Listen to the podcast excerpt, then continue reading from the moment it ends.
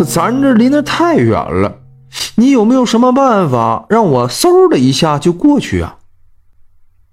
狐狸精听后笑了笑：“嘿嘿，弟弟想去扬州，这也好办，我帮你去。”说着就抓住了老丁的一只手，老丁就感觉自己脚下腾空，吓得赶紧闭上了眼睛。耳边风声呼呼的响起，等到耳边风声停止之后，老丁在睁眼的时候，发现已经到了扬州。这俩人是在半空中看着下边，扬州城今天真是热闹非凡。而在他俩脚下有个戏台子，正演的也不知是什么戏。忽然就听到锣鼓大作。一个关公打扮、手提偃月刀的人从后台走了出来。再看这位狐仙顿时就吓得脸色发白，也不管老丁，转身就跑。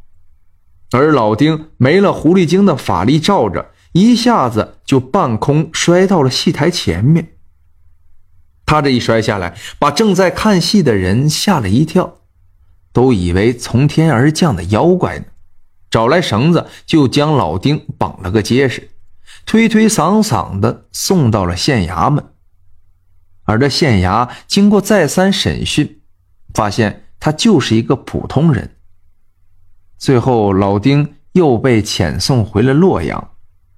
当老丁再次见到狐狸精，就问：“哥哥呀，你也太不够意思了，怎么能丢下我一个人，你自己跑了呢？”你看，把我拽的，到现在我的屁股还疼呢。而狐狸精被这老丁一问，也觉得怪不好意思的，于是就说：“哎，弟弟啊，你也别生气，只因哥哥我向来胆小。当时我看到戏台上走出了一个关公，那我哪能惹得起呀？所以赶紧跑了。再说那会儿，我想起你嫂子来了。”于是就先回来了。老丁一听这位狐狸精大哥提起女人，当时以前的事就忘得一干二净。哥哥还有媳妇儿，我都二十好几了也没个媳妇儿。跟弟弟说说，我这嫂子她住哪儿啊？我是狐狸，可不像你们人类那样正常结婚。不过是用了一些法术迷惑了良家妇女，跟我一个被窝罢了。而你那嫂子呀，就是刘财主家的那个小姐。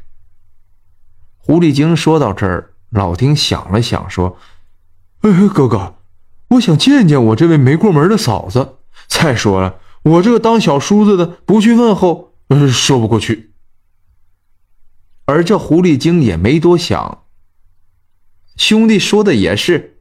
可你这样大摇大摆的进去不行，会被人家拿棒子打出来的。这样吧，你穿上我的这件小夹袄，别人看不见你，你就可以自由进出了。话说这天傍晚，老丁穿上了这件小夹袄，在刘财主家没上大门锁之前，就走进了刘家的院子。真如狐狸精说的那样，刘家上上下下几十口人。竟然没有一个能看到他的。老丁走来走去，终于来到了刘大小姐的闺房。感谢您的收听，想继续收听下一集的，那就点个关注吧。